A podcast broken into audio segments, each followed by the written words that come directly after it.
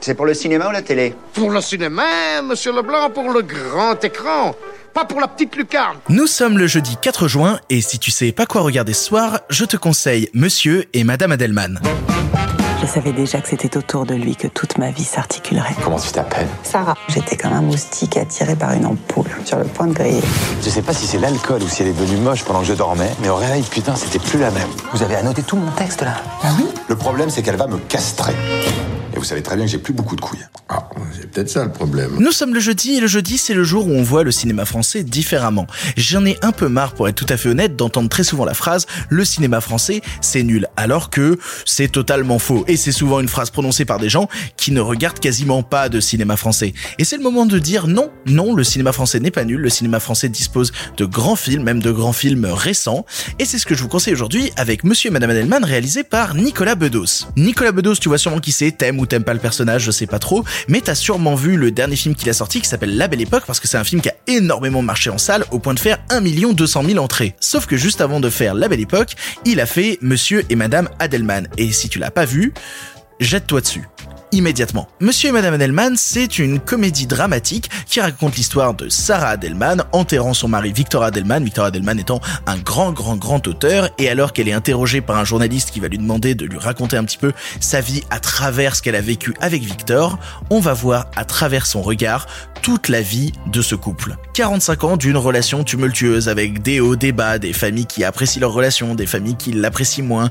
des déchirements, des disputes, des révélations, des enfants. Et si tu as aimé la poésie qu'on pouvait trouver déjà dans le film La Belle Époque, tu vas retrouver ça dans Monsieur et Madame Adelman. Parce que ce couple passe par tellement d'étapes dans sa vie, il y en a forcément une un moment où tu vas te reconnaître et qui va soit te faire rire, soit te toucher. Ce qu'il faut savoir, c'est que contrairement à La Belle Époque où Nicolas Bedos ne joue pas dedans, ici il tient le premier rôle, pas vraiment premier rôle, puisqu'il se fait un peu voler la vedette par le personnage qui joue sa femme, Doria Tillier en Sarah Adelman. Couple à la vraie vie, à un moment ils deviennent couple à l'écran, c'est un des tout premiers rôles de Doria Tillier au cinéma, et c'est une révélation. Doria Tillier est une grande actrice puissante avec un registre de jeu absolument fascinant. En plus de ça, le casting est rempli de noms qu'on adore, Denis Podalides, Pierre Arditi, Zabou Bretman. Le casting est génial, l'histoire est belle, ultra touchante et euh, contrairement à la belle époque qui nous fait euh, peut-être finir avec un, un, sourire et une envie de vivre, c'est un film peut-être un peu plus difficile, un film qui te secoue un petit peu plus dans tes certitudes. Je me souviens plus de qui disait ça, mais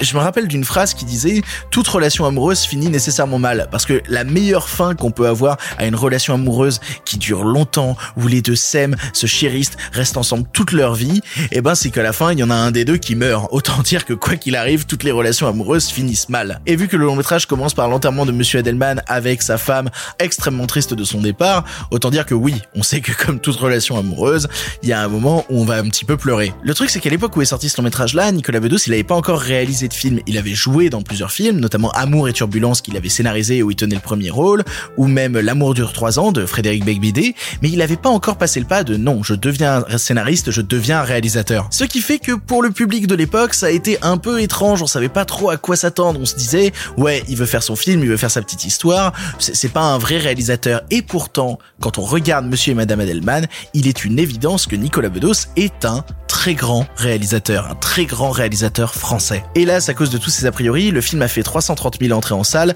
comparé aux 1 200 000 de la belle époque, il y a quand même un sacré écart, soyons très honnêtes. Et pourtant, Monsieur et Madame Adelman est un film drôle, un film déchirant. Et à tous ceux qui disent le cinéma français, c'est tout pourri, sachez que c'est faux. Regardez Monsieur et Madame Adelman et changez d'avis, vous allez passer un moment dont vous allez vous rappeler longtemps. Le film est disponible à la location VOD sur Orange TV, MyTF1 VOD, Google Play, YouTube, Filmo TV, Canal VOD et même Apple TV. Voilà, tu n'as maintenant plus d'excuses, tu sais quoi voir ou revoir ce soir. Et si jamais ça ne te suffit pas, on se retrouve demain pour le dernier film de la semaine.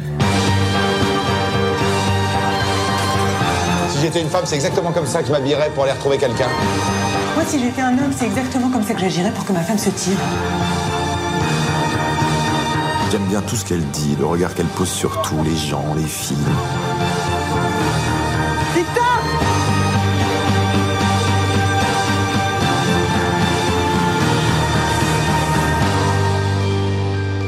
tout ce dont je rêvais.